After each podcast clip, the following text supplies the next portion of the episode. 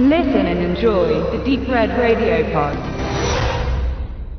Vor nicht allzu langer Zeit beschäftigte ich mich mit der Wrong Turn-Reihe, die bei Konstantin in einer Box herauskam, die aufgrund ihrer Kürzungen leider nicht so gut wegkam. Inhaltlich bleibt diese Reihe nach wie vor natürlich ein Geschmacksthema. Nun ist es so, ich erwähnte bereits in der Review zu der Box, dass es ein Reboot gibt und tatarata, schon ist es da.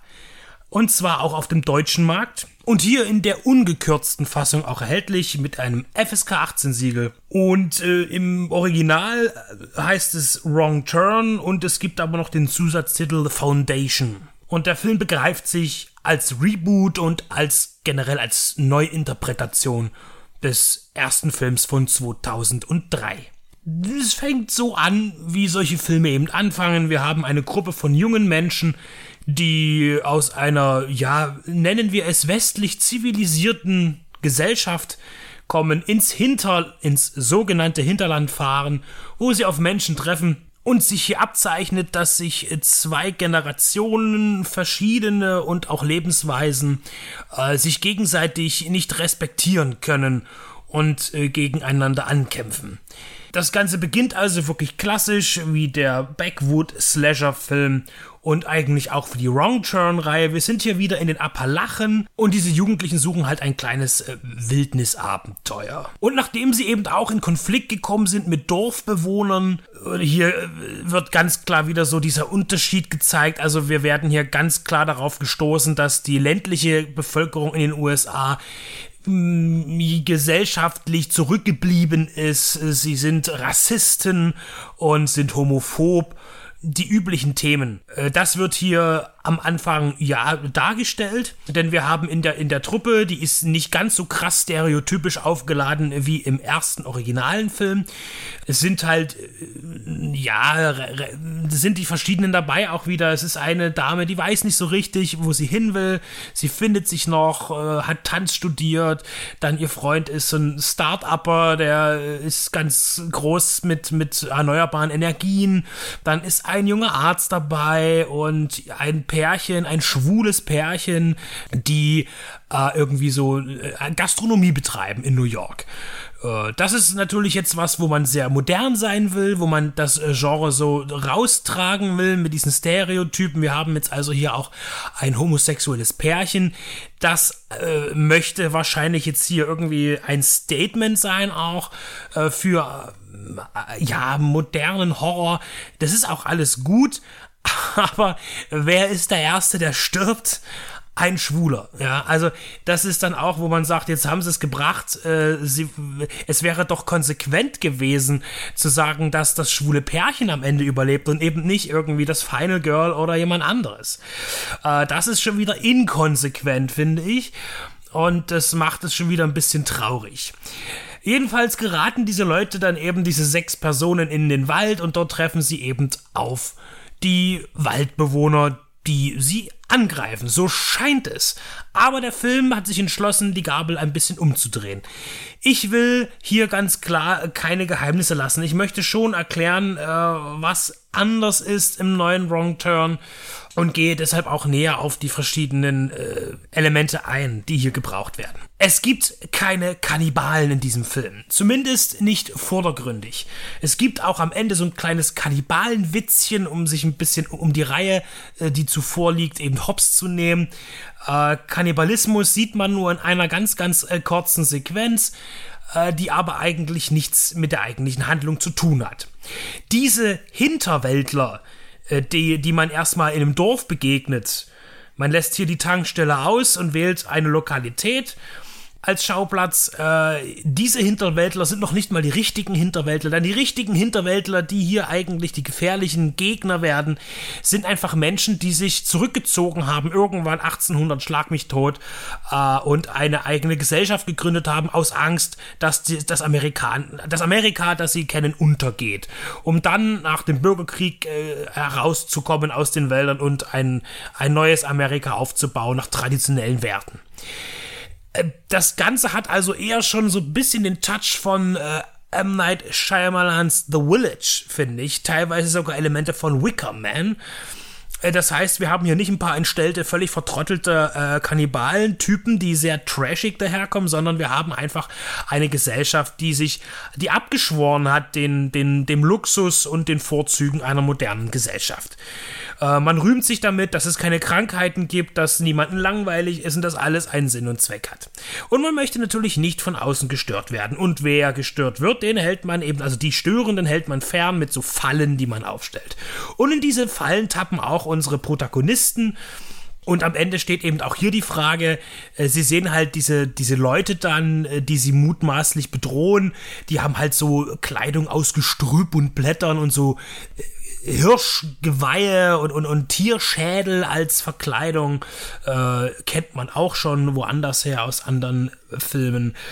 Müssen dann eben feststellen, oder wir auch als Zuschauer, dass die Vorurteile, die man eben im Dorf gegen sie hatte, weil sie eben schwul sind oder weil sie eben keinen handwerklichen Job nachgehen oder einen sehr körperlich anstrengenden Job, was ja auf dem Land eine Wertschätzung ist, so genauso sind eben diese jungen Leute jetzt voreingenommen gegenüber denen, die sie gruselig finden und begegnen denen mit Gewalt dem Grund der Selbstverteidigung, die aber letztlich mutmaßlich gar nicht notwendig gewesen wäre, weil einfach nur ein Kommunikationsproblem vorlag.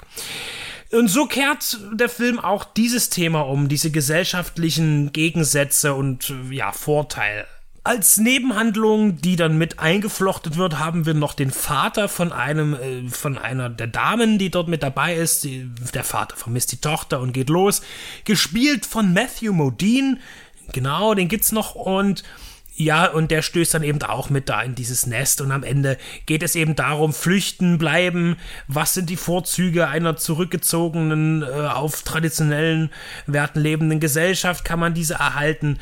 Und äh, ja, und was, was darf sein, um diese eben durchzusetzen? Und wie hart kann eine Hierarchie sein, muss eine Hierarchie sein, um so ein Konzept zu schützen die Idee ist doch ganz gut. Also man, man entfernt sich ja wirklich von den immer trashiger und brutaler werdenden Filmen. Der neue Wrong Turn traut sich auch gar nicht äh, brutal zu sein. Er hat äh, Splatter-Elemente, die aber ja aus heutiger Sicht ganz human erscheinen schon. Interessant ist, finde ich, dass der Drehbuchautor dieses Werkes, Alan B. McElroy bereits den ersten Film geschrieben hatte von 2003 und dort diese ganzen Konventionen des Slasher-Films mit einarbeitete. Er sagt selbst, er wollte weg von diesem maßlosen Brutal und mehr Spannung erzeugen. Als Regisseur tat sich heraus Mike P. Nelson, das ist sein zweiter abendfüllender Film, sonst vorher eher im Sound Department tätig gewesen. Aber nochmal kurz auf äh, Alan B. McElroy zu kommen, der ist ohnehin interessant, nicht nur wegen seiner Verbindung eben äh, zum, äh, zu, zu einem Franchise vorher, äh, zum ersten Teil. Er hat auch ganz andere Sachen noch gemacht. Er hat geschrieben hauptsächlich äh, auch Halloween 4 zum Beispiel, 1988, das war sein, sein, sein erstes Werk, was umgesetzt wurde. Und dann hat er später äh, im, im B-Action-Filmbereich zwei durchaus, ja, für mich ansprechende Vertreter geschrieben. Einmal einmal The Condemned 2, der von Renee inszeniert wurde, und The Marine mit John Cena. Und als Produzent, der so die Reihe mit weiterführt, ist Robert äh, Culzer dabei. Äh, der hat schon vorher bei einigen äh, Wrong Turn Filmen produziert für Konstantin und nebenbei auch noch eine andere lukrative Reihe von Konstantin mit betreut und zwar Resident Evil. Also diese Umkehr der Konventionen ist natürlich äh, ganz interessant. Letztlich muss man aber sagen, ähm, bietet er der Film als Slasher äh, nicht das, was, was sich jetzt die Leute erwarten, die eben wirklich einen harten Blutfilm sehen wollen. Den gibt es hier nicht. Der Film setzt mehr auf Atmosphäre. Äh, das Problem ist aber, dass er zwar für das Franchise eine, eine Wendung bringt und was Neues einbaut, aber letztlich ist es im Genre nichts Neues, denn er nimmt sich eben Motive woanders her. Wirklich ganz stark The Village da irgendwie mit drin, als sich abgrenzende Gesellschaft nach außen, die dann aber auch ausbricht, um ja Flüchtige wieder zurückzuholen. Und da sind wir auch wieder beim Ende. Der Film traut sich auch keinen konsequenten Schluss zu, finde ich. Äh, was es dann ein bisschen mühsam macht, weil das immer das Ende und dann ist es doch nicht zu Ende, kommt noch ein Ende und dann kommt noch ein Ende und dann kommt noch ein Ende. Und das zieht den Film halt so ganz schön raus und bringt ihn dann eben auch auf eine Laufzeit mit Abspann von einer Stunde 50 Minuten, was für einen Slasher, Thriller oder wie auch immer Manhunt-Movie einfach irgendwie doch ein bisschen zu lang ist. In jedem Fall hat man begriffen, dass es so nicht weitergeht, nicht weitergehen kann. Man hat sich ja doch irgendwie ein bisschen verlaufen. Dann hat man immer diese, diese äh, Origin Stories in der Wrong Turn Reihe wurden ja immer wieder verändert und machte das auch irgendwann nur noch lachhaft. Und es ging am Ende wirklich nur noch darum, äh, Sex zu zeigen und äh, wie Menschen aufgefressen werden und zerstückelt und zerhackt. Davon entfernt sich Wrong Turn und bietet eine schon, ja, zwar auch jugendliche, aber erwachsenere Interpretation an die aber, und das muss man ganz klar sagen, in der Fülle an bereits bekannten Slasher-Filmen und auch neueren äh, sich nicht abheben kann aus einer Masse, die einen heutzutage ja schon erschlägt. Wrong Turn The Foundation, ein neuer Versuch. Ich lehne mich jetzt mal weit aus dem Fenster und sage, das wird nicht fortgesetzt. Im Kino lief der Film ohnehin eher unterm Radar durch Corona. Ob er jetzt auf dem Heimkinomarkt äh, einschlägt, das könnte schon sein. Aber ob man die Geschichte, die man hier angesetzt hat, tatsächlich sinnvoll fortsetzen kann, bleibt abzuwarten. Kühe möchten ja gerne gemolken werden. Ob diese aber genug Milch abwirft, das wird sich eben zeigen. Wrong Turn The Foundation, jetzt bei Konstantin Film erhältlich, auf verschiedenste Weise. Für euch zum Ansehen.